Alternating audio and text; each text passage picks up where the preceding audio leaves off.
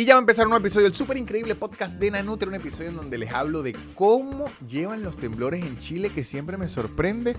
Cómo fue mi viaje a Chile, hablamos de las energías, qué es esa gente que ahora tiene cuarzo, qué es esa gente que ahora todo es energético. Y hablamos un rato de qué es más raro que le piropeen a uno en el cuerpo. Vamos a hablar un rato de eso. Sé que es raro, la conversación fue rara, pero muy divertida. Espero que este episodio les guste. Ah, y hablamos de exorcismos. Este episodio tiene de todo.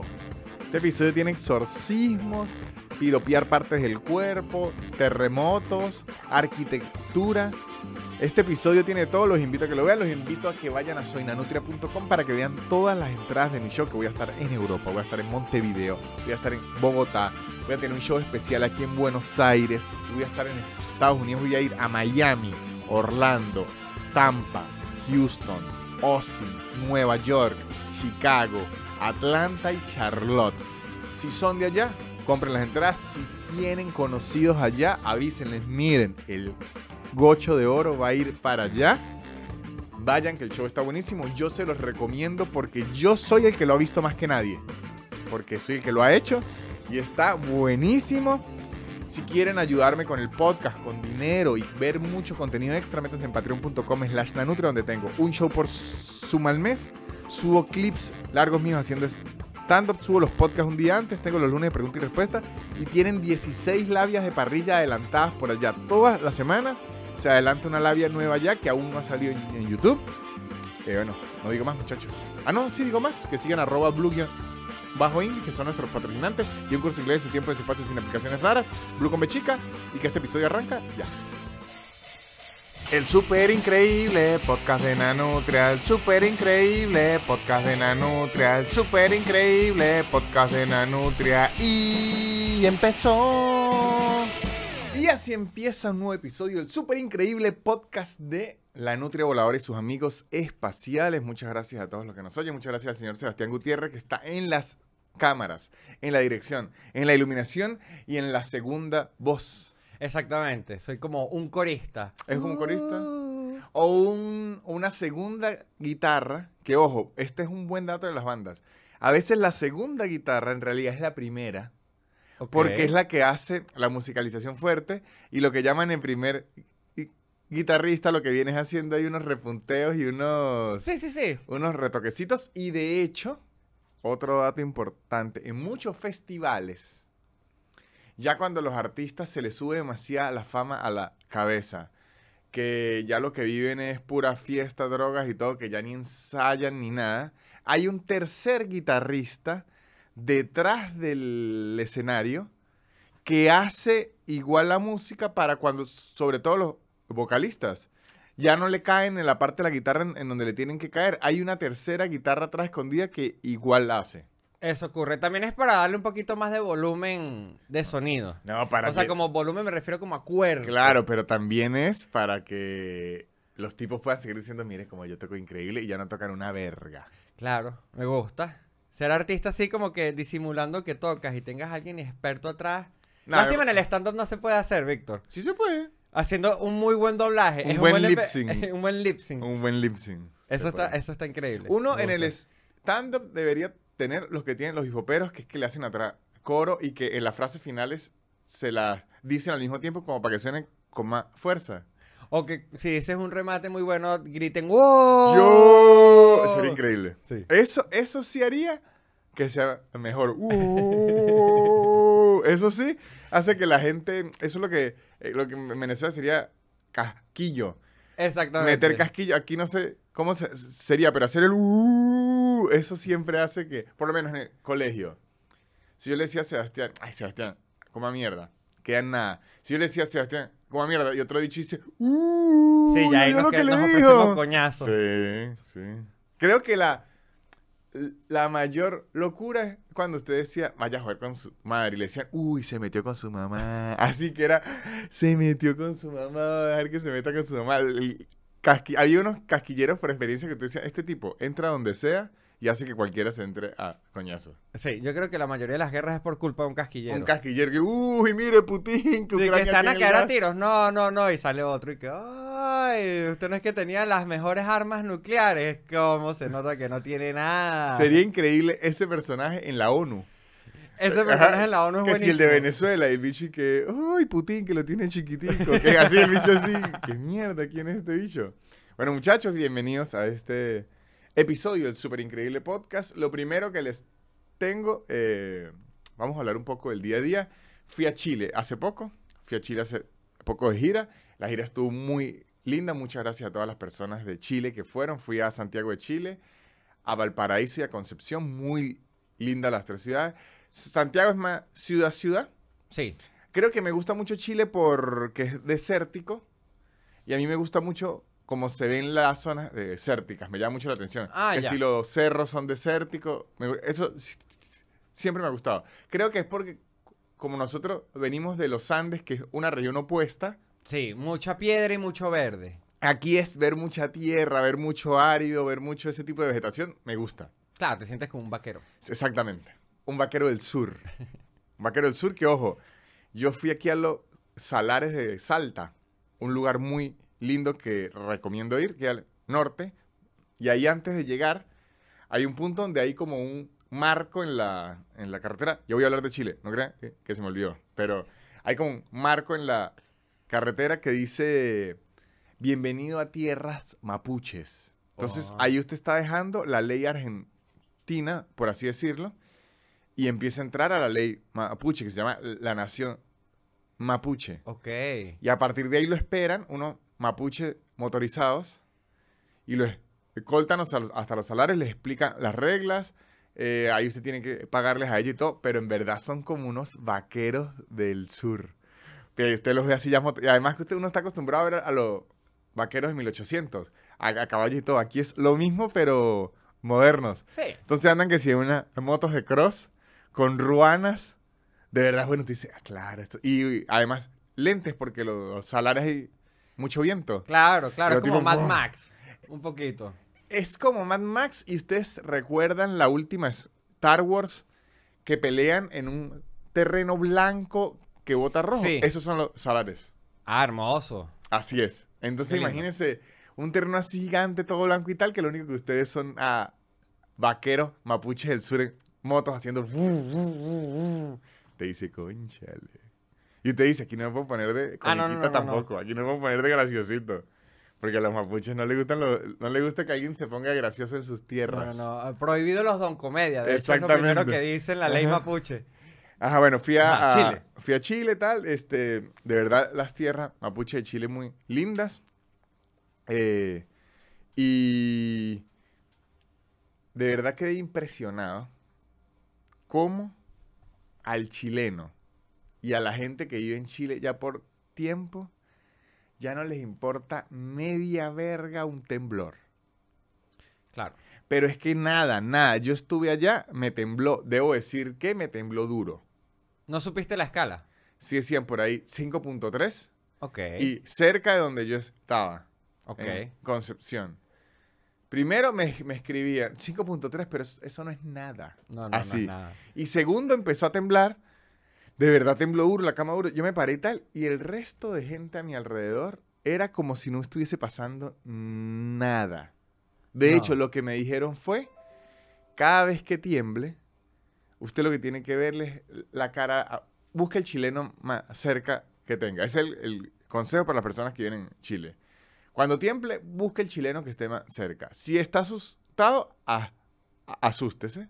Si él no está asustado, quédese eh, tranquilo. Entiendo. Es como, en, como con las turbulencias en el avión. Exacto. Es la misma lógica de los busca un chileno. Que, que en el avión, que usted busca al chileno más cercano. No, no. Que usted busca a la azafata y si no la ve asustada, dice, bueno. Y si no la encuentra, peor. No, si la encuentra poniéndose el paracaídas, si usted está un poco asustado por la turbulencia, se voltea a ver y ve que el piloto está llorando y que la azafata se está poniendo paracaídas, es para preocuparse. Un, poco. Un sí. poco. No, porque yo lo digo, porque yo la otra experiencia que había tenido de temblores había sido en Ciudad de México y allá es lo opuesto. Allá tienen la alarma contra sismos que suena antes de que venga un si- sismo y cuando suena la ordenanza es, tiene que salir todo el mundo. Creo que si usted está un piso 4 hacia abajo, si está un piso 4 hacia arriba, ya tienen que quedarse. Ya, entiendo. Porque no le va a dar tiempo de, bajar. Pero si, si, usted está creo que un piso 4 o 5, no recuerdo, hacia abajo, tiene que salir a la calle. Entonces, usted ni siquiera siente el temblor en su casa, sino empieza a sonar esa alarma y a correr como un loco. Y a, y a veces ni tiembla, o el temblor está suave que ni se siente, pero esa es la, como decir, la ordenanza. La verdad es que no sé si es por idiosincrasia o no sé si es porque las construcciones de Chile están más preparadas para sismos que las de Ciudad de México. ¿Qué opina el arquitecto? No, que yo viví en Concepción un tiempo. Muy linda ciudad. Muy linda ciudad. Yo llegué justo después del terremoto del 2008 y trabajaba en la Universidad del Biobío. En una... ¿Casualidad? No, bueno, no, no, justamente no era casualidad, era un intercambio con la universidad de la, eh, con la ULA y justamente por el mismo terremoto eh, se enviaron se, enviaron como que algunos estudiantes. Enviaron a sus mejores hombres. Y cuando digo, enviaron a, estudiantes, al final el único que fui que fue fui yo, o sea, el único que dijo, bueno, vamos a esa ciudad recién destruida. Fui yo, ciudad que por cierto, en el tiempo que estuve ahí la vi levantarse muy rápido, pero sin idiosincrasia porque en verdad es que no, no les importa. Yo trabajaba en una planta de madera donde se cortaba con sierras gigantescas, láminas gigantescas de madera, y cuando caían esos temblores lo único que hacían era, o sea, si tenían como un botón de emergencia, y ya se quedaban ahí, me veían a mí correr y se cagaban. corriendo en círculo. ahí anda el venezolano cagado. Pero, o sea, te estoy diciendo que era maquinaria pesada, muy peligrosa, temblaba duro y lo que hacían era desconectarle y ya y se quedaban ahí sentados. Es que sí tiene que ser algo de idiosincrasia y de por eso yo creo que el chileno, en general, a la mayoría de chilenos que yo conozco, muy buena gente, de hecho, a mí me, Mucha gente habla mal del acento chileno. A mí me gusta. Ok. Debo decir que a mí me gusta. Este. Y. Uno siempre dice que yo soy muy introspectivo, como depresivo. Yo creo que el chileno desde muy pequeño abraza la muerte. Tiene sentido, porque es que esos temblores en verdad sí son muy duros. Y, cuando llega el temblor que ellos se quedan quietos porque dicen, listo, ya vi dos viñas del mar. no, no necesito más. Y por eso es que el viña del mar debe ser tan grande, porque es que viven cada año como si fuese el último. Claro, es una celebración de haber sobrevivido un año de terremoto. Exactamente. Me gusta. Porque es un país, eh, digamos, de dimensiones eh, no tan grande, porque aunque sí es muy largo, Chile es finito. Es como el miembro de Sebastián, más, muy finito y largo, que parece un pitillo, pero este... Eh, pero sí, yo creo que ellos abrazan la muerte porque la tranquilidad con la que reciben temblores fuertes es absurda. Es absurda. No, y en verdad sí tienen buena arquitectura y, por ejemplo, para el terremoto del 2008, que fue un uno de los más altos registrados en la historia de, la Tierra, que de hecho movió un poquito el eje del planeta, se destruyó muy poquito y los edificios que se cayeron fueron edificios que después metieron presos a un montón de ingenieros porque sí se estaban saltando normas. Pero los edificios construidos convencionalmente, perfectos todos. Así, así ando ahorita en Turquía y Siria, ¿es que es? Sí. O, ¿Siria o Libia? No, Siria. Siria. Que el, terremoto no, se, no fue el de la escala mayor en la Tierra en cuanto a la escala de Richter y, la movilidad de la Tierra, pero sí ha sido la tragedia registrada con más muertes en la historia.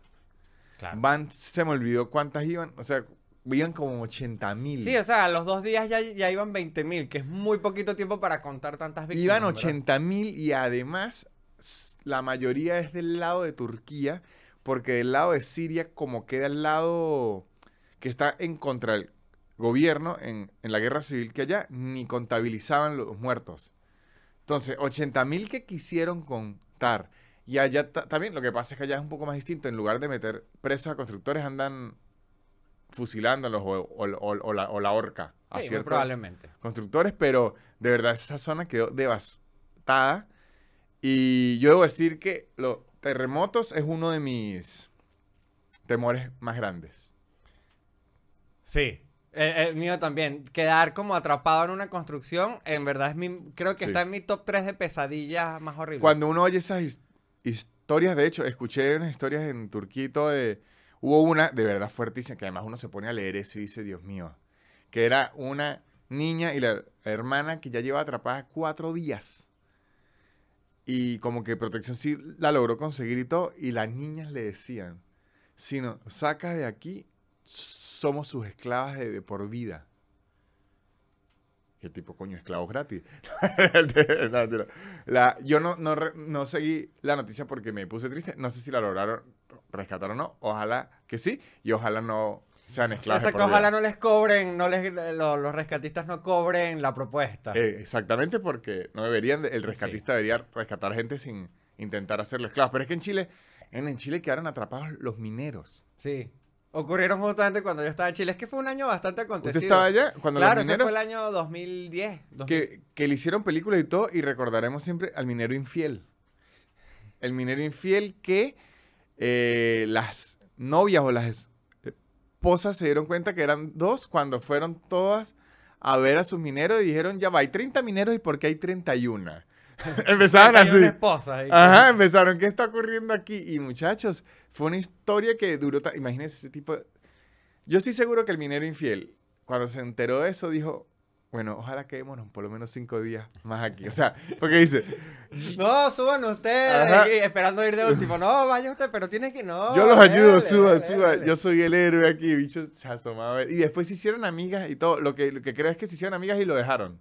Eso sí es muy probable que haya pasado porque eso es lo que pasa cuando un hombre es infiel y las dos personas se conocen. se Ojo, hacen amigas. y es muy, muy común. Yo una vez salí con una muchacha que me contó que había terminado su relación an- an- anterior porque le encontró unos mensajes raros al novio de hace cuatro años.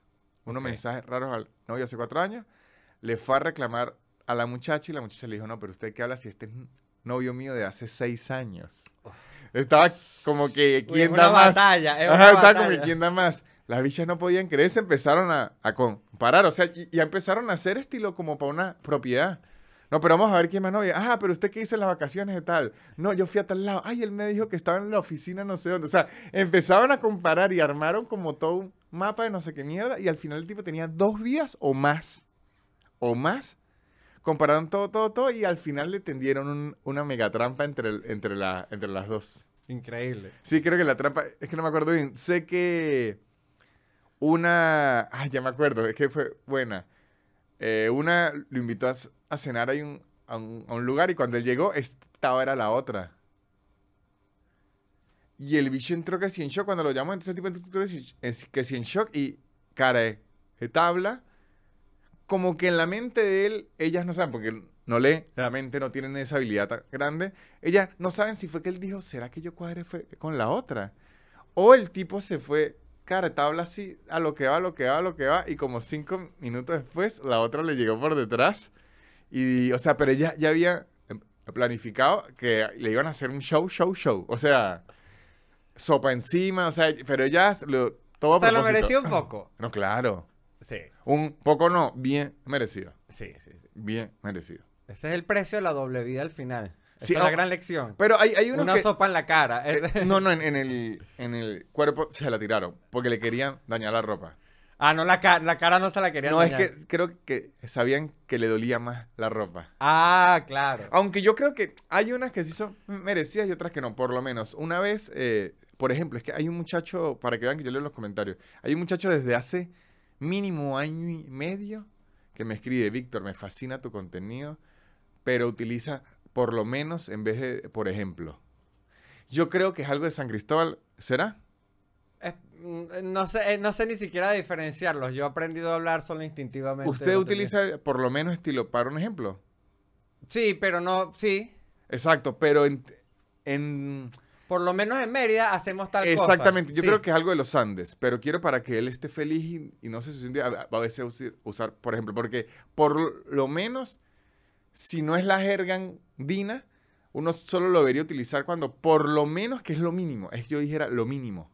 Sí, por lo menos págame tanto. Exactamente. Y para un ejemplo sería, por ejemplo, pero como yo hablo jerga andina y al final nadie me va a cambiar la forma por la que soy, la gente entiende el lenguaje por contexto, diré de ahora en adelante igual que antes por lo menos, pero en este caso me voy a decir por ejemplo, para que él esté tranquilo. Este, una vez estaba haciendo uno de los shows por Zoom que hago en, Patreon y estábamos hablando con un tatuador, un muchacho que tatuador, y le pregunté qué ha sido lo más raro que le ha pasado tatuando. Dijo que una vez llegó una pareja a tatuarse los nombres de cada uno, ¿no?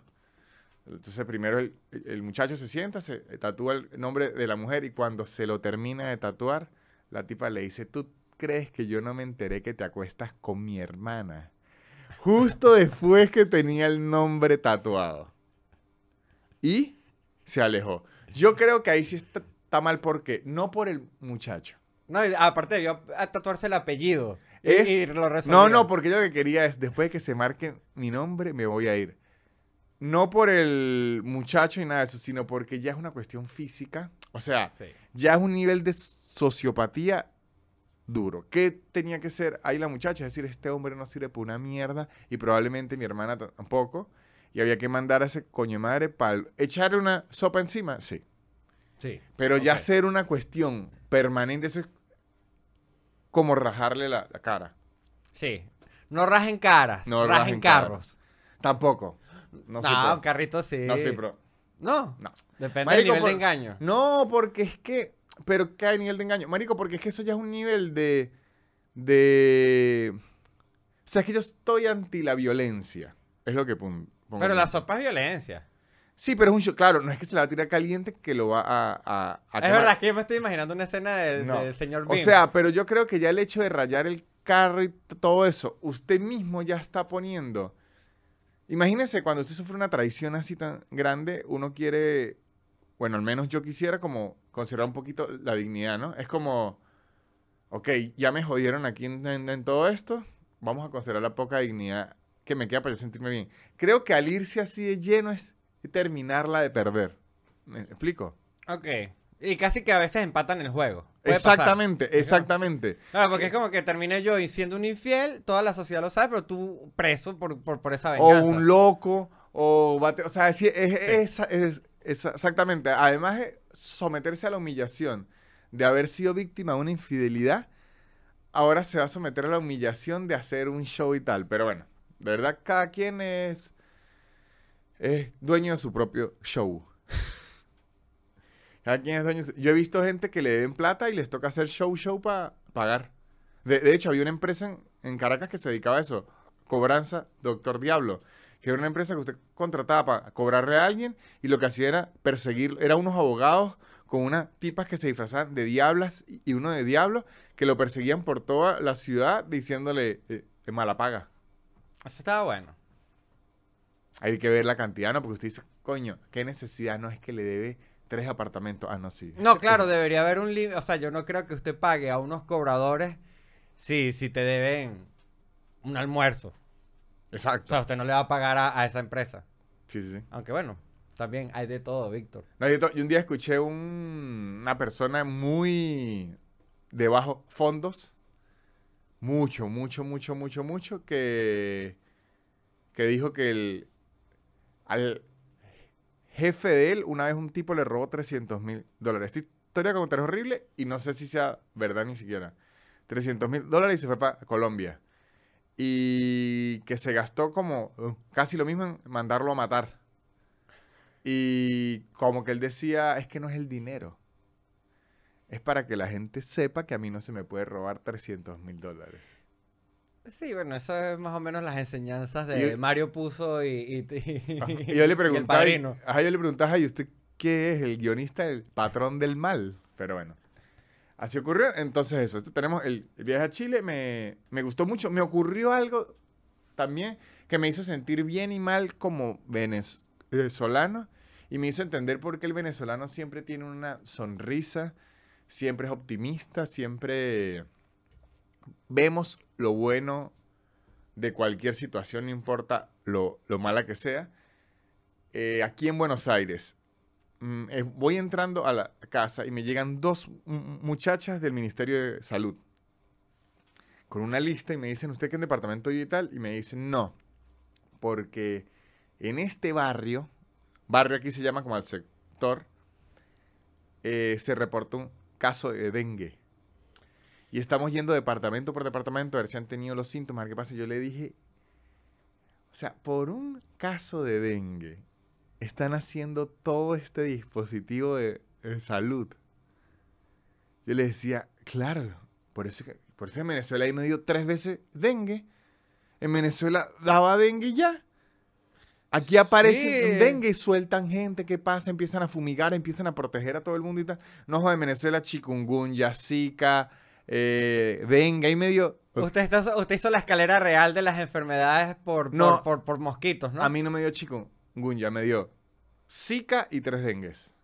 Uy, pero tres dengue, claro, tres dengue de los normales. Sí, a mí no me dio el hemorrágico. El hemorrágico es de clínica y todo. Me dio los normales. Y de hecho, un dengue, un dengue me dio. Yo estuve muy enf- enfermo como cuatro días. Y al día cuatro, yo, yo no me aguanté y fui a- al médico. Y la doctora me dijo, usted tuvo dengue.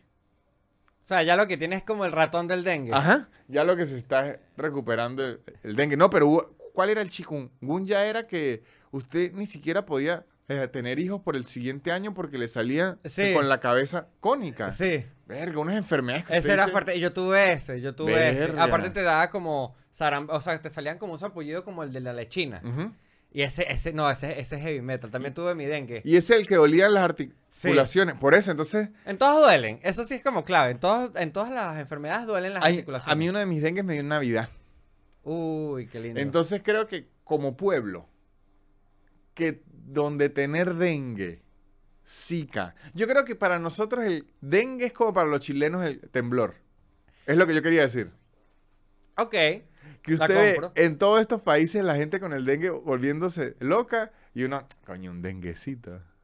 Días libres, coño, me pongo al día. No he visto Coño. su session completa. Vamos a verla. El kit del dengue, ácido fólico, y, eh, ácido fólico, acetaminofén y mucho ju- jugo de mora para subir las defensas. Sí, bueno, y, y caldito con patas de, de gallina. Ah, Sí, sí, sí, pero me gusta eso, que yo vi en los chilenos lo que es el sismo y todo eso, los venezolanos con enf- enfermedades producidas por mosquitos, ya. El zancudo, patas blancas, ya debería estar en el escudo nacional. No, si tenemos hasta canciones que lo celebran, como el Sí. Zancudo Loco. El zancudo, el zancudo loco, el zancudo loco llegó a tener una canción y nunca supimos el color de las patas del zancudo. No, nunca supimos. Y tampoco supimos de qué infectaba a la gente, nada. ¿No? De dengue. El Zancudo Loco. Ah, no, el zancudo loco lo, Lo infectaba tenía- de alegría y felicidad Lo que- y lo que unas ganas de bailar. De una, de una abeja miope. Eh, Sí, no, no, el zancudo loco les contagiaba alegría, felicidad. Y yo les quiero contagiar, muchachos, esta publicidad. Y muchachos, si ustedes están en un país en donde se habla inglés y hay un fenómeno natural, como me ocurrió una vez a mí, que había un tornado cerca donde yo estaba en Miami, y ustedes quieren pedir ayuda, quieren ver qué ocurre, tienen que meterse en arroba blue bajo English para que aprendan inglés y para que aprendan lo que dicen las pantallas de los televisores, porque allá aparecen los televisores, emergencia, está ocurriendo. Por suerte, tornado en inglés se dice tornado. Y yo puedo entenderlo sin problema. Yo dije, tornado, perfecto, tornado, pero si ustedes se meten en arroba blue-bajo English, blue con B chica, van a aprender inglés. En su tiempo, en su espacio, sin aplicaciones raras, con profesores muy simpáticos, en el nivel que ustedes necesiten, la cantidad de tiempo que ustedes necesitan. Si necesitan un intensivo de un mes, ellos se, se lo preparan. Si quieren unas clases normalitas una vez a la semana, ellos se lo preparan. Si usted tiene un examen o una entrevista de trabajo dentro de cinco días, puede hablar con ellos que le preparen, no joda, un curso turbo para entrevista de trabajo, seguro puede hablar con ellos. Todo esto en arroba blue-english, blue con Bechi, concurso inglés su tiempo, su espacio, sin aplicaciones raras, y le da la oportunidad de presentar un examen en la Universidad, Tecnológica, en la Universidad Nacional Tecnológica Argentina para que usted tenga su cartoncito de que es bilingüe. Muchas gracias muchachos, volvemos con el episodio. Y seguimos con el súper increíble podcast de Nanutria. Miren, esto es una... Vamos a seguir con el episodio que nos vamos a poner esotéricos y espirituales, pero antes quería hacer una aclaración porque me lo han preguntado bastante veces, que por qué no subo los videos del, del podcast a Spotify. Que Spotify ahora tiene la opción de video. La respuesta es muy sencilla, porque Spotify no paga una verga. Nada. Entonces, ojo, me sirve que me oigan por Spotify porque tengo mis patrocinantes, yo tengo mis shows y siempre es bueno tener views. Pero la verdad, si me quieren dar dinero es YouTube o Patreon porque Spotify a los músicos les paga poco. A los podcasters nos paga ni verga. Eh, usted entra así, monetización, ni verga. Ni verga. Ay, otro mes de ni verga, Dios mío. Me mantengo. Saldo, ni verga. Ajá, Mi amor, me- estamos en ni verga hoy. Sí, me mantengo, el podcast va lineal porque ni verga. Entonces, eh, yo quiero si me están escuchando, no estoy diciendo que no me oigan por Spotify, no. Sino estoy diciendo que no voy a subir los videos a Spotify porque no me pagan ni verga. Se los subo a YouTube que me paga una verguita. ¿Ves? Cuando haya una plataforma que me pague vergazo, ahí lo, lo subo. Entonces, ahí vamos. Yo prefiero una verguita que ni verga. Sin duda. Muchachos, ahora, ¿de qué les voy a hablar aquí? Yo recorriendo los eh, gigantes paradisíacos y alocados caminos del TikTok. Porque TikTok, cuando usted se mete en el For You, es como en Rick and Morty, la televisión universal.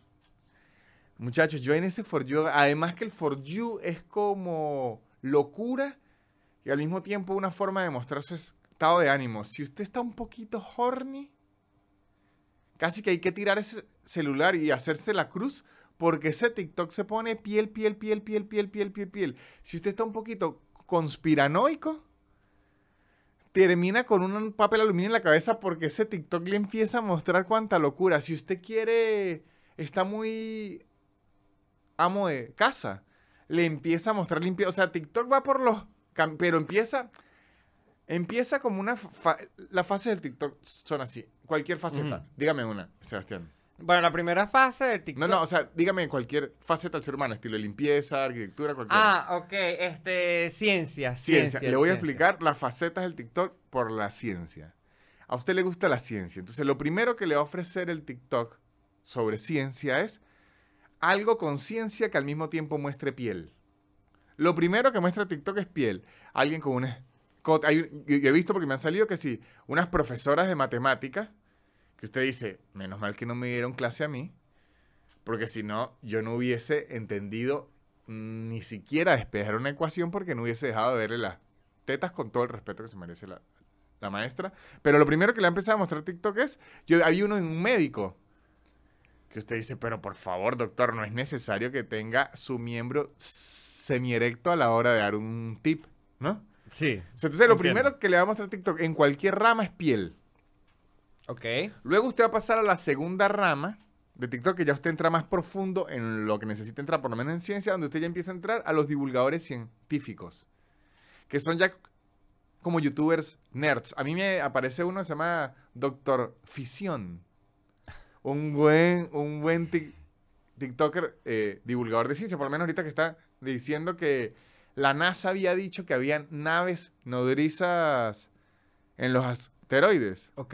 El tipo salió diciendo, mm, la NASA no ha dicho eso. Lo que pasa es que la NASA eh, tiene que empezar a, teorizar. Es el trabajo de ellos. Ellos es teorizar y comprobar si esa teoría es real o mentira.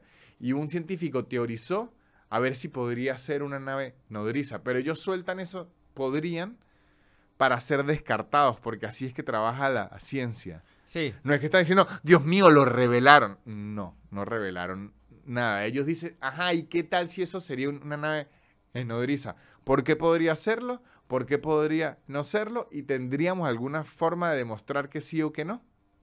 O sea, es teorizar. Claro. Es por decir, ¿por qué la luna no está hecha de queso? No, porque fueron y la probaron y no, era tierra. Ah, perfecto, descartado. O sea, no es que la NASA habló, la tierra está hecha de queso. Entonces, ese es mi eh, TikTok de ciencia, papá. Luego usted va a científicos reales. Ok. Científicos reales.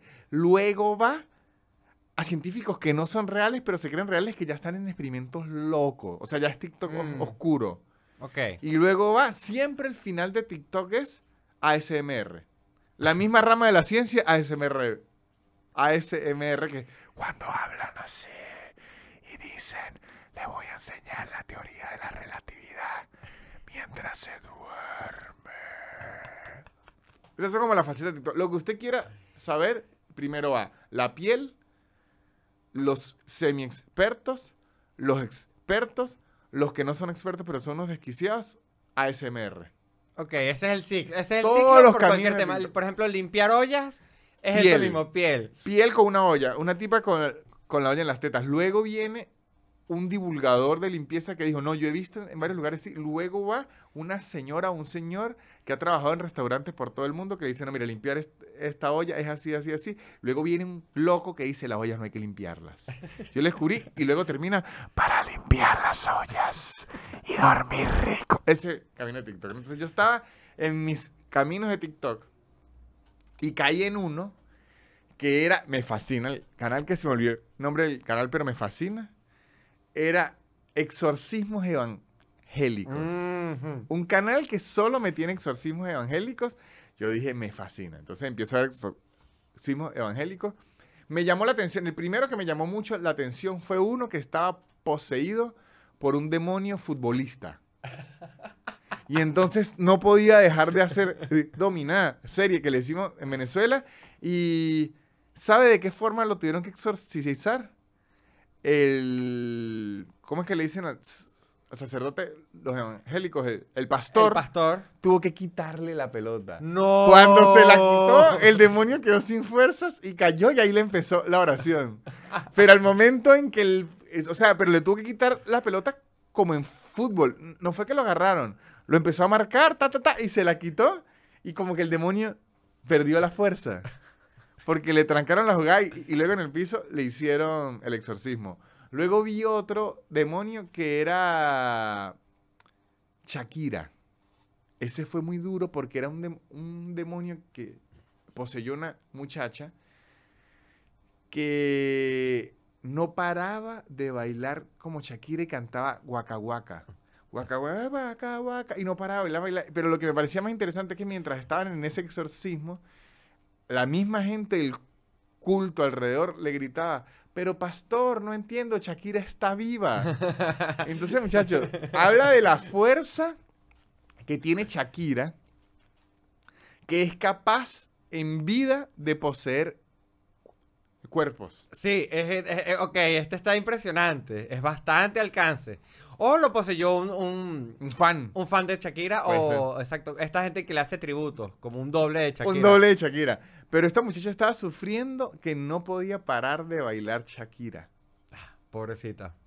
Y, y, y, y comprobaron que era verdad, que era 100% verdad, porque lo decían sus caderas y recuerden que las caderas de, de Shakira no mienten. Ella nos los dijo en una canción y así fue que se mostró. No, pero entonces me puse a ver, me puse a ver y hay toda una rama, sobre todo en, no sé qué pasa en República Dominicana y en Centroamérica, que todo esto del exorcismo y el, el culto evangélico, este muy de gritar y decir, sal de aquí, cuerpo, es muy duro. Y ahorita mi TikTok está muy lleno de rituales de exorcismo, Ok, bueno. muy alocados. Sí, se ti- tienes que empezar a tirar unos likes hacia otras cosas para salir de ahí. Pero es que es divertido. Es divertido, pero es un agujero. El demonio futbolista, Ese me gustó más que el de Shakira porque aparte necesita un prop, ¿no? Necesita una pelota. una necesita- pelota, sí, sí, y de verdad el demonio podía jugar en una tercera división. Claro, que eso es una buena historia para una película que... Un, un anime. Un anime, exacto. Y lo llevan al equipo y después el, el espíritu se va y es como que, ¿este tipo por qué es tan malo? Y es- entonces tienes que buscar al espíritu otra vez que lo vuelva a poseer. Hay una de básquet así que es con los, zapatos. Un, un niño que consigue unos zapatos, una Jordan, que tiene el espíritu de un basquetbolista y juega muchísimo básquet, entra a la NBA y todo, y luego le cambian los zapatos y vuelve a tener las habilidades de un niño. Ah, sí, qué desastre. Y hubo una película de béisbol que a mí me, me encantaba de niño, que fue un niño que tuvo un yeso mucho tiempo en el brazo así y le dañó algo como en las articulaciones y empezó a pichar durísimo y después se le arregló y ya no pichaba también, pero con el poder de la amistad lo lograron. Sí, esa la vi, una de mis películas favoritas. Pero, sí. De niño. A ver, niño, que sí. Es que a mí me gustan mucho las películas de béisbol de niño. Está, ¿Te acuerdas la de, lo- la de Los Ángeles? Que habían unos ángeles que ayudaban a los Sí. beisbolistas y se metían en la cancha y volaban y ponían... Que eso es trampa. Yo creo que eso es una... Era un poco de trampa porque entonces habría que meter demonios en el otro equipo. Ojo, eso es peor que doping. Claro, es el máximo dopaje, es el dopaje divino. Claro, eso es el máximo dopaje máximo. Bueno, la mano de Dios es un dopaje bastante alto. Es la Sí, mano, sí. es una mano. Sí, sí. No, pero la, la de Maradona, dice usted. Claro. Pero ahí fue error arbitral. O un dopaje de Dios. También puede ser. También puede ser. Pero ojo, yo el otro día escuché algo con la mano de Dios y, y, y- ya vamos a seguir hablando de lo espiritual, que es que es muy fácil juzgarla con nuestra tecnología de ahorita. En ese momento, dice, ojo, pero un tipo le contra- ar- argumentó algo que decía que el árbitro veía idéntico que los que ven ahorita y yo le dije, sí, tiene razón. No es que los ojos se pusieron HD No, no, en, el, no- en el claro. 93. Siempre hemos tenido vista HD. Ujú, en el 93. Ah, llegué a eso de El Exorcista. Y eso me llevó a algo que yo ya había visto antes, pero ahora mi TikTok se puso muy espiritual y veo que hay mucho, hay mucho. La asoleada anal. Es un grupo de gente, esta gente no es ni evangélica ni nada, sino es una gente más de yoga, más vegana, más de horóscopo, Ok. más de energía. ¿Sabe esa gente de las energías? Sí, sí, sí, más, más conectados con, con- con la Pachamama que con Dios. Y con las energías, que todo es una energía. Bueno, eh, tiene una teoría que la energía del sol entra mucho mejor si es directamente vía anal, como un supositorio. Entonces, ¿qué hacen? Se ponen en una posición que sería, ¿sabe? Como la posición esta agachada, como alabando. Ok, sí. Pero el culo hacia el sol, se bajan su ropa interior y pelan las nalgas y reciben la luz del sol directamente en su in- in- in- interior. Bueno. Y eso lo hacen y dicen ellos mismos, por sus propias declaraciones, porque yo los vi, que les alegra el día, que les da muchísima energía. Es como, como si se tomaran dos tazas de café y que les purifica el alma. Y me apareció otro, porque sabe que en TikTok cuando usted entra en ese camino le aparecen los a favor y los en, en contra. Ok, Me ok. aparecieron médicos o personas con traje de médico que dicen ser médicos por TikTok. Porque Con el traje basta. A mí Ajá. con un buen traje de médico me convencen. que hablaban del peligro de la insolación anal. Porque de hecho, existe un refrán que habla de el lugar en donde nunca le pega el sol. Claro. O sea, es un lugar que está creado y tiene hasta dos nalgas que lo protegen para que no le estén entrando cosas y menos el sol. Sí, y ya hemos hecho bastante para que le entren muchas cosas como para que ahora también le entre el Le sol. entre el sol. Entonces, la soledad anal les podrá dar mucha energía, pero es peligrosísimo. Claro, es que eso es como agarrar y cargar un teléfono con el cargador que no es, pero que mande mucha potencia. Exactamente. Te lo carga en 30 segundos, pero te lo puede quemar. Exactamente. Y así le va a quedar el, la, esferi- la aureola quemada. Ok. Eso me llevó a otro, más peligroso para que vean. Se llama cuarzo vaginal. Imagínense ya, esto. Ya, tiene buen nombre. Es, agarran un cuarzo, o sea, una piedra. Y la idea es, según estos TikTok que vi, que la mayor fuente de energía y donde las mujeres guardan más su karma y todo es en el área vaginal, o sea, la parte de adentro, no en la vulva que vendría siendo lo superficial. Entonces la idea es meter la piedra adentro un tiempo para que la piedra se la purifique. Sí, eso suena bastante peligroso. Y ahí apareció otra vez una muchacha vestida de médico, advirtiéndonos de los peligros que es meterse una piedra allí. Es que no hay ni que desarrollarlo. O sea, con decirlo es que meterse una piedra. O sea, dice, primero se le puede ir para donde no debe, además de infección, ni hablar, y después la sacada de eso. La sacada de piedra, sí, es que. Pero, Hubo silencio, es que no hay nada. que- pero también un asunto con la energía. Al parecer la gente se quiere purificar mucho las energías.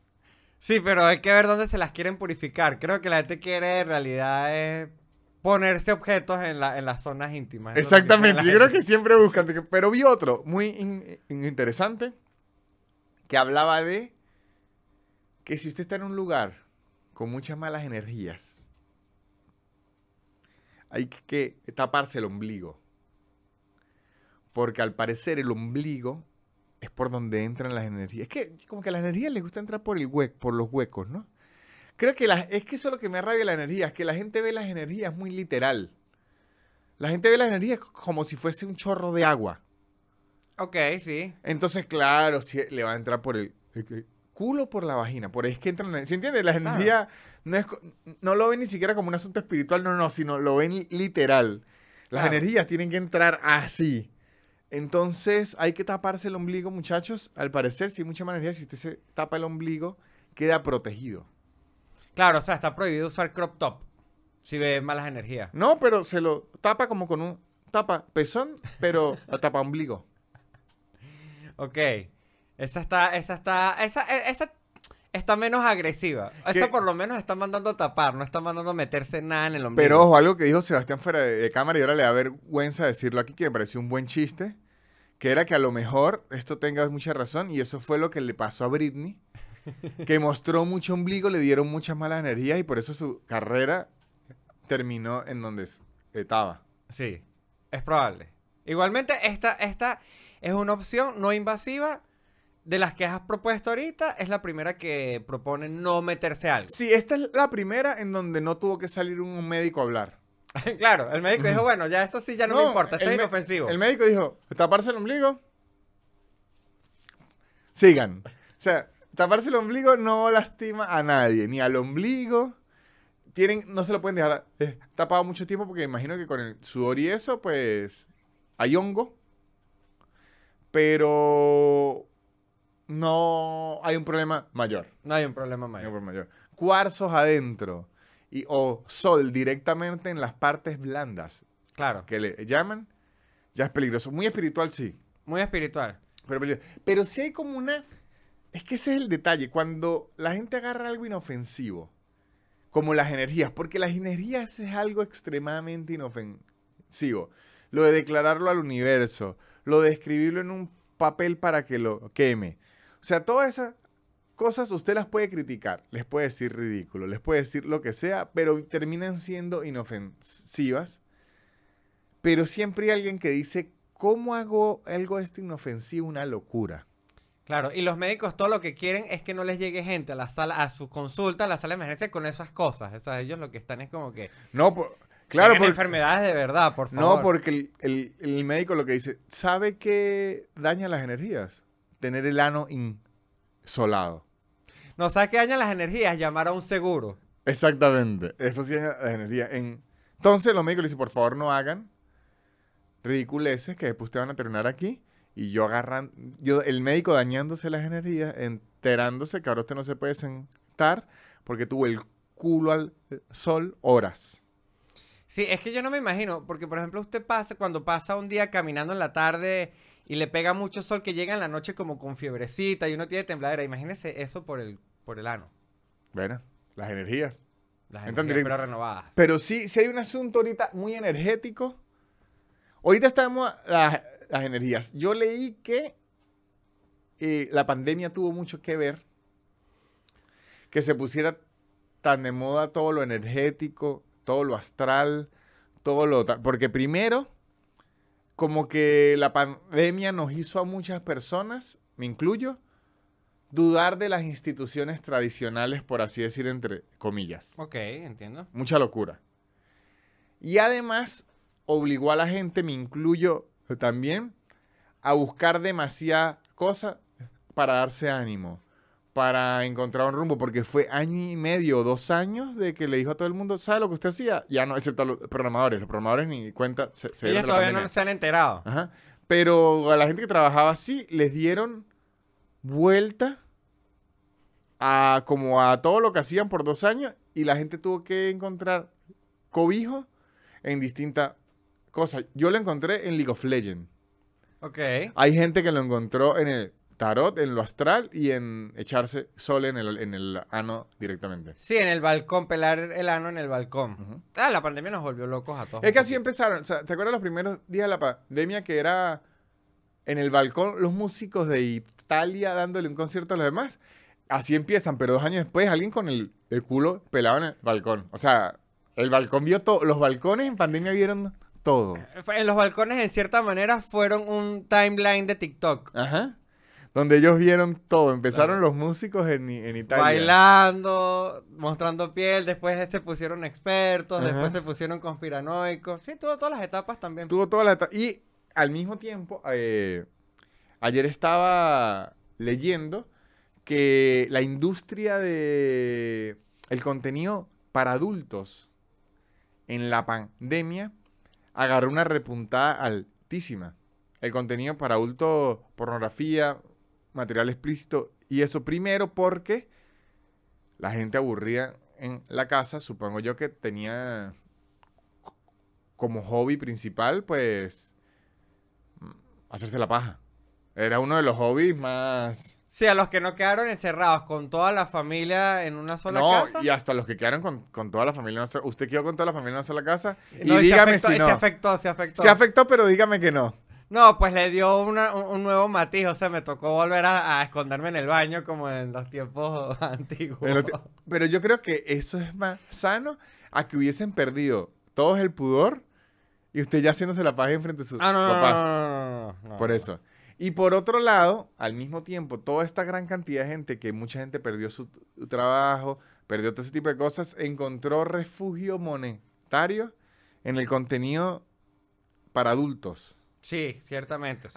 Además que como existieron todas estas plataformas de- de- del estilo OnlyFans, eh, le, le brindaron a la gente como la posibilidad de ser su propio je- jefe a la hora de hacer contenido para adultos. Porque antes era que usted se metía a una página, eh, esas páginas lo ofrecían y le pagaban. O sea, era como una cuestión hiper más shady. Ahorita es de tú a tú. Sí. Usted me paga el contenido y yo se lo vendo, así, de tú a tú. Más, más emprendedores, más, más Empre- el entrepreneur, fue el, el momento del entreprenurismo sexual. Sí, y lo que leí y también es que eh, esto causó, mire esto que causó, eh, un tipo de depresión que me llamó mucho la atención, que era la gente que se abría OnlyFans y le iba mal. Causó fuertes depresiones porque, muchachos, no es fácil. No, y aparte que estás exponiendo mucho y es un golpe directo. Exactamente, que ese tipo de depresión fue muy dura y que por ahí la intentaron agarrar porque digamos que usted ofreció todo, dijo, bueno, yo me voy a arriesgar a esta y voy a comprarme un, bueno, vendí mi cuerpo, que venga mi carro y luego no, porque es que la gente cuando hace ese tipo de cosas, voy a hacer esto que yo en un tiempo fue muy pro que todo, pero cuando la gente hace este tipo de cosas tiene que recordar que nada en el mundo es fácil. Y ya el mundo del contenido para adultos tiene muchos profesionales y mucha competencia. Entonces, si usted va a incursionar en este mundo, ya en la actualidad es como abrir una panadería o como abrir una cafetería, que le puede ir bien o le puede ir mal. Pero entonces hubo mucha gente que dijo, listo, voy a vender mi cuerpo y hacer millonaria. Y lo que se le agregaron fue tres vecinos, dos novios de las amigas y un primo. Le pagaron el primer mes y adiós. Sí, sí, sí. Es duro. Es, Es, duro. Es duro. A mucha gente le fue muy bien, por lo menos. He también leído que en Venezuela y en Colombia el mercado de esto es gigantesco. De hecho, hay granjas. Ok. Le llaman granjas, que son casas. Esto es sobre todo para la gente que vive con las familias. Que usted puede estar haciendo fotos desnudo con su familia y todo ahí, o no tiene los equipos, usted va a una casa que ya son estudios, en donde tienen ya cámaras y los expertos y todo, y, y le arman su cosita. Ellos agarran porcentaje, obviamente, pero digo, eh, me causó mucha impresión que, claro, hubo mucha gente que dijo, bueno, es como, ¿sabe qué pasa? Es que vender fotos de desnudos es como, para mucha gente, me incluiría ahí, es como romper el vidrio del extintor. En caso de emergencia, rompe el vidrio. Entonces, sí, ya después de eso no queda mucho más. O Exactamente. por lo menos en mi caso en no mi quedaría mucho más. Ajá, entonces es, es como, hay Claro. un incendio, usted rompe el extintor y el extintor no sirve. Entonces Sí. igual, coño, estoy necesitando plata y tal, fotos de culo. Nadie me las compra, la depresión debe ser muy, muy dura. Sí, está dura. La depresión debe ser muy dura. Por eso es que las fotos de los pies ahorita van repuntando en el mundo del internet, porque es que así le vaya mal, No pierde mucho. No pierde mucho, no, y en verdad hay una minita de oro ahí porque, de hecho, yo nunca he sido muy fetichista con los pies. Este, tampoco soy un pie hater. Pero me sorprende en verdad la cantidad de plata que se moviliza gracias En el mundo de los pies, no, claro. El- o sea, yo, eh, y eso lo he descubierto reciente. A los pies le dicen el oro con uñas. El, el oro con uñas, que de haberlo sabido, yo hubiese, me hubiese preocupado más por mis pies desde más joven.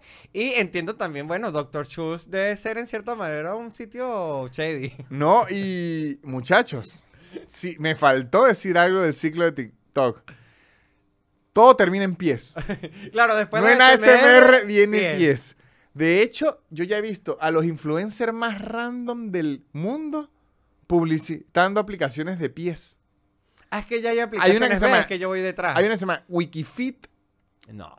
Wikifit que usted busca el pie de sus artistas favoritos, los pies de los artistas favoritos. Wikifit, Ah, muchachos. esa está muy fuerte. y hay otro que se llama eh, Fit Finder. No, no, pero ves, ya ahí se puso muy oscuro. Ojo, y, y se los digo yo. Yo, yo soy igual que Sebastián. No soy fetichista de los pies. De hecho, cuando yo busco el atractivo en una persona, lo que menos le miro es el pie. El ombligo, o sea, lo miro va, bastante. Claro, para ver cómo, cómo estamos de energía. De energía. Los pies casi no se los miro. O sea, si tiene pie feo, no me va a afectar en nada. Si tiene el pie lindo, de verdad no me va a afectar en nada. Los pies no, no, no son lo mío. Pero soy un hombre que le fascina el chisme y en qué locuras anda la gente. Y por eso es que cuando me salen estas... A mí cuando me sale algo raro en TikTok, yo digo, vamos a ver de dónde viene esto y quién es la gente que lo con- consume. Y en el mundo de los pies me, me metí. Y eso, está Wikifit Ok. y Fit Finder. Eso fue los que encontré yo. Y Fit Finder es más. Fit Finder es más como Instagram o OnlyFans. Es una plataforma que usted sube sus cosas. Pero Wikifit es de las estrellas que si los pies de Brad Pitt, los pies de Justin Timberlake y así. Que al final están generando porno, o sea, es contenido No es- pornográfico. no es porno pero gráfico. técnicamente no es porno, o sea, hay- es una laguna ahí Por eso es que le digo, es el vacío legal en donde si usted quiere arriesgarse a ese mundo es el mejor porque es que no es nada. Claro, es que no es porno, pero igual genera pajas. Pero ya no es responsabilidad de Ya uno. no es responsabilidad. Ya no es responsabilidad de uno. Es, es como que alguien tenga un fetiche por las cejas. Que debe haber. Seguramente. Bueno, entonces, ay, no voy a mostrar las cejas porque no. Claro, que, eh, que, que ese caso ya son las bur- ponerse una burka. Pero hay algo muy raro en este tipo de fetiches que es. se- esto es lo que yo, yo creo. Si yo por lo menos veo una muchacha, ¿no? Y pienso. Y le digo. O sea, yo nunca se lo diría porque yo no soy así. eh, eh, me da pena y, y por respeto. Pero póngale que alguien le diga, coño, qué buen culo, ¿no? Ok. Es sí. fuerte No es y- algo y, que- y que- pasado, ¿no? Es fuerte y pasado, pero digamos que el, el 0 al 10, 7 es fuerte y pasado. Pero si un tipo le dice, qué pie es tan divino, se siente como 15. Sí, se siente mucho más invasivo. Sí, se siente mucho in- in- vacío porque es como verga, es demasiado. No sé por qué, pero así lo siento yo. Sadiquearle los pies a alguien. O sea, si usted a mí me dice, por lo menos, Víctor, qué buen, no sé, cualquier qué buenas rodillas. Bueno, que de hecho. Me dice, qué buena rollo. Le digo, "Ay, Se- Sebastián, tú siempre, ¿no? Pero si me dice, coño, Víctor, qué pies tan ricos. De verdad, voy a, voy a tener que irme a la ducha a pasarme cepillo.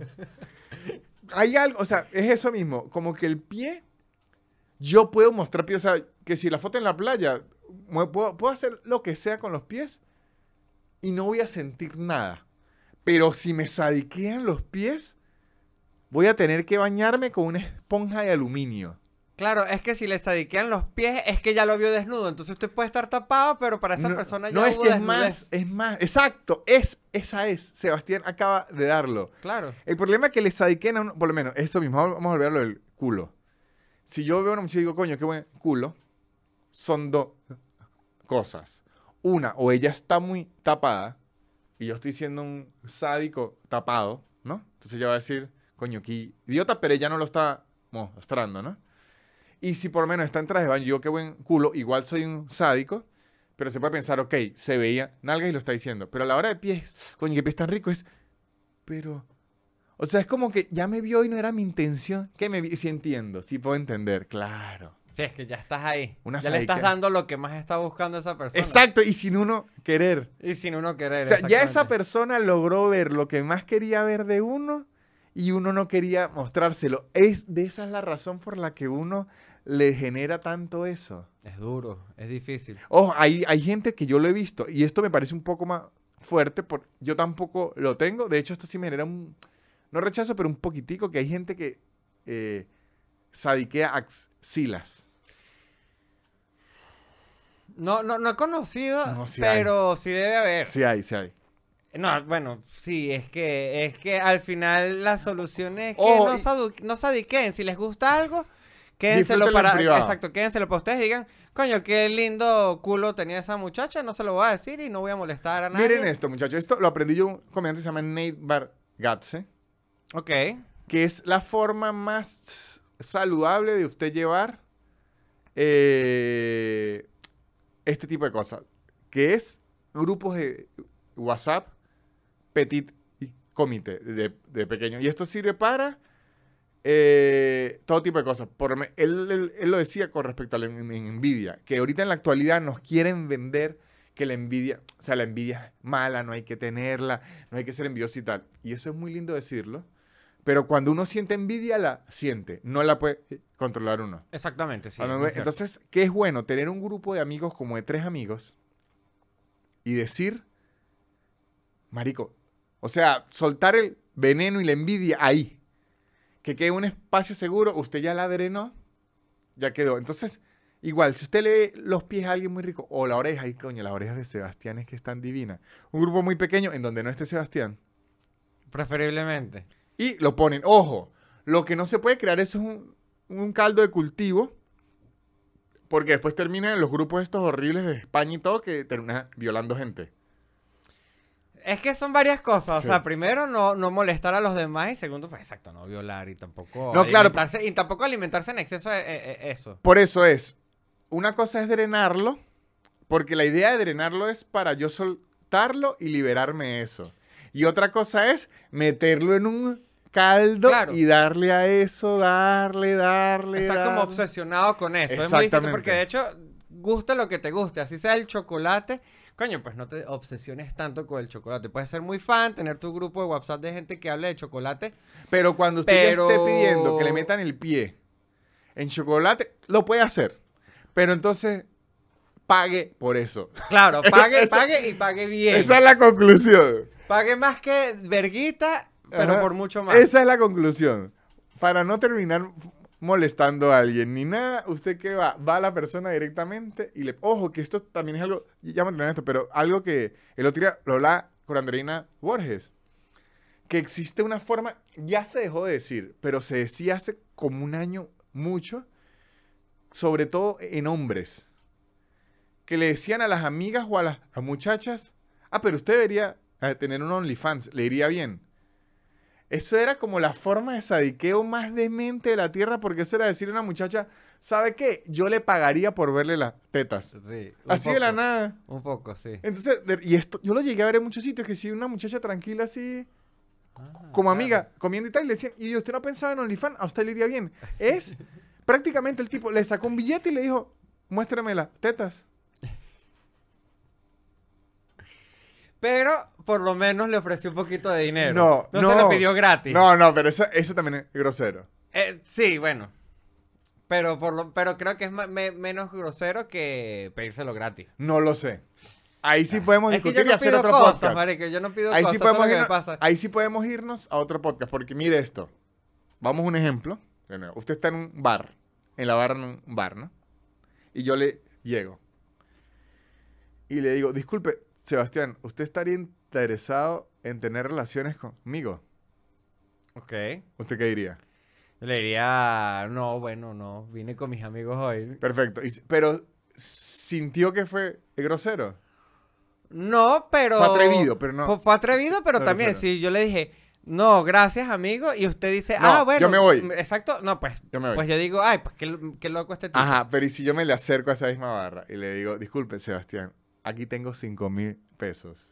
¿Tendrías sexo conmigo? No, me ofendería porque Ve. 5 mil pesos es muy poquito ¿Ve? también. Entonces ahí donde está, el ofrecer dinero también es grosero. A veces es más grosero que no ofrecer nada, porque al ofrecer dinero, usted está reduciendo a la persona al dinero, no al deseo. Para que vea que esto se está poniendo intenso, porque es que yo, usted donde me ven aquí tranquilo, yo he recibido sol en el, en el, en el ano. Entonces eso, cuando usted reduce a la persona al dinero, ya es distinto, porque si usted reduce a la persona, si usted, Claro. más bien le, le pregunta a la persona, ¿va pendiente o no? Y la gente dice, coño, no iba pendiente, pero me provocó. Ya es una cuestión de que la persona accedió es por deseo, pero ya cuando usted le quiere poner plata, ahora si yo le digo, Sebastián, tengo 10 millones de dólares. Y tenés eso conmigo. Yo estoy seguro que usted va a decir sí o no, pero va a decir, coño, algo duro, algo bastante. ¿Ah? Sí, bueno, eh, por eso, se van a ofrecer dinero que sea de acor- acorde a No, la que sea inflación. más de un millón de dólares. No, bueno, no, bueno, este... Bueno. Este es su precio. No, no, eso es un precio que halagaría a cualquiera. Ah, no, un millón de dólares, sin duda. Sí, sí, sí. Hay películas acerca de eso, la de Propuesta Indecorosa. ¿No la vio? Es, Es que no sé. Demi Moore, Patrick Swayze y... No, Patrick Swayze no. eh, bueno, es con, De- es con Demi Moore que le llega un tipo, un millonario.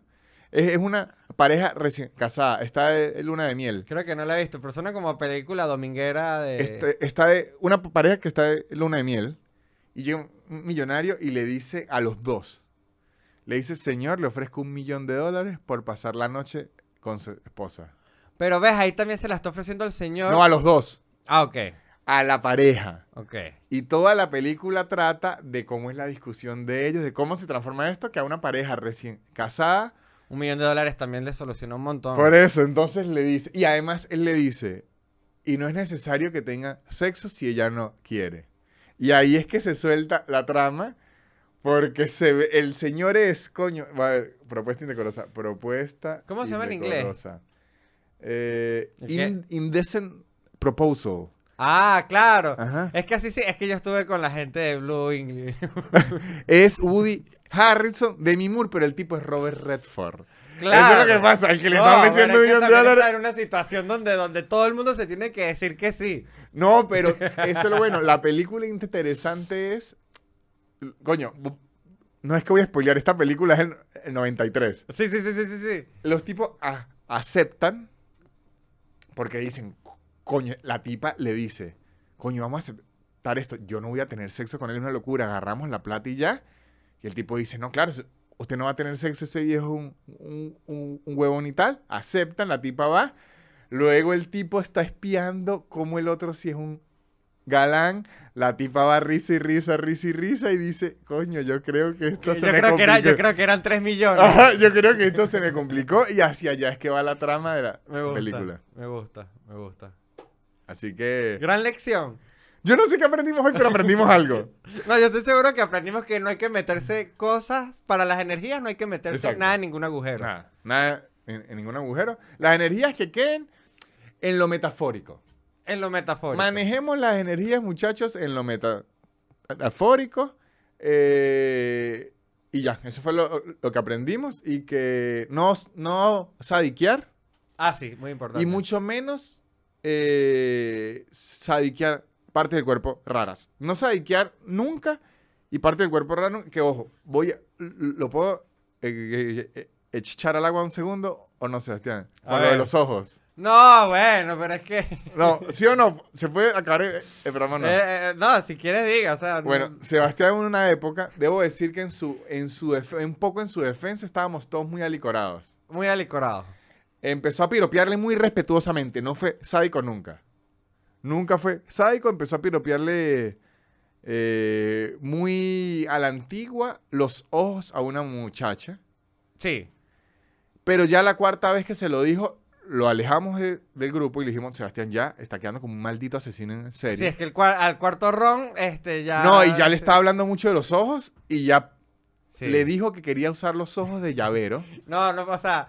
Sí, pero le dijimos, Sebastián, puede sonar poético, pero con el ron que usted tiene encima y la flor que se está diciendo, le está haciendo entender a ella y a nosotros que le quiere arrancar los ojos. No, no quería decir eso, pero sí, o sea, es que la frase era, era una frase que me gustaba decirla, pero era por un chiste, pero la decía en chiste y claro, quedaba en pero con, cuatro rones no. Y ya yo lo había dicho, o sea, ya era como una frase que usaba que sin rones era cómica, que es como que, coño, de pana qué lindos ojos tiene, o sea, como que me los regalas para un llavero. Y era como que, ay, qué raro, pero risa. No. No era el mejor piropo, también lo dejé de usar por esas razones. No, pero ese día- Pero con rones, con, con unos rones sonaba Ese terrible. día lo alejamos del grupo y entonces yo aquí también hago una última re- re- recomendación. Vamos a normalizar, alejar amigos del grupo Sí, sí, en verdad. y sí. decirle, marico, bájele 1500 porque está quedando como un maldito loco Sí. y vamos a Sí. ir presos. Vamos, Sí. Hay que empezar a normalizar eso. Con Sebastián lo hicimos y dejó de querer quitar, arrancarle, de, de querer arrancarle los ojos a la muchacha y la muchacha ya pudo estar más... Claro, ves, es que si tú lo dices así, suena terrible. Y además, ahí le voy a agregar una segunda capa, que es que la muchacha estaba con un amigo mío y mi amigo decía, bueno, pero ¿hasta cuándo su amigo va a decirle cosas? Pero esa es otra capa. Una capa más casual. Y además ese amigo era el que nos estaba dando la cola y nos tocó llevar a Sebastián también les decirle, Sebastián, nos vamos a devolver a pie. Sí, Sí, eso, es una gran lección también. No piropeen a, la, a los responsables de llevarlo a su casa. Exactamente.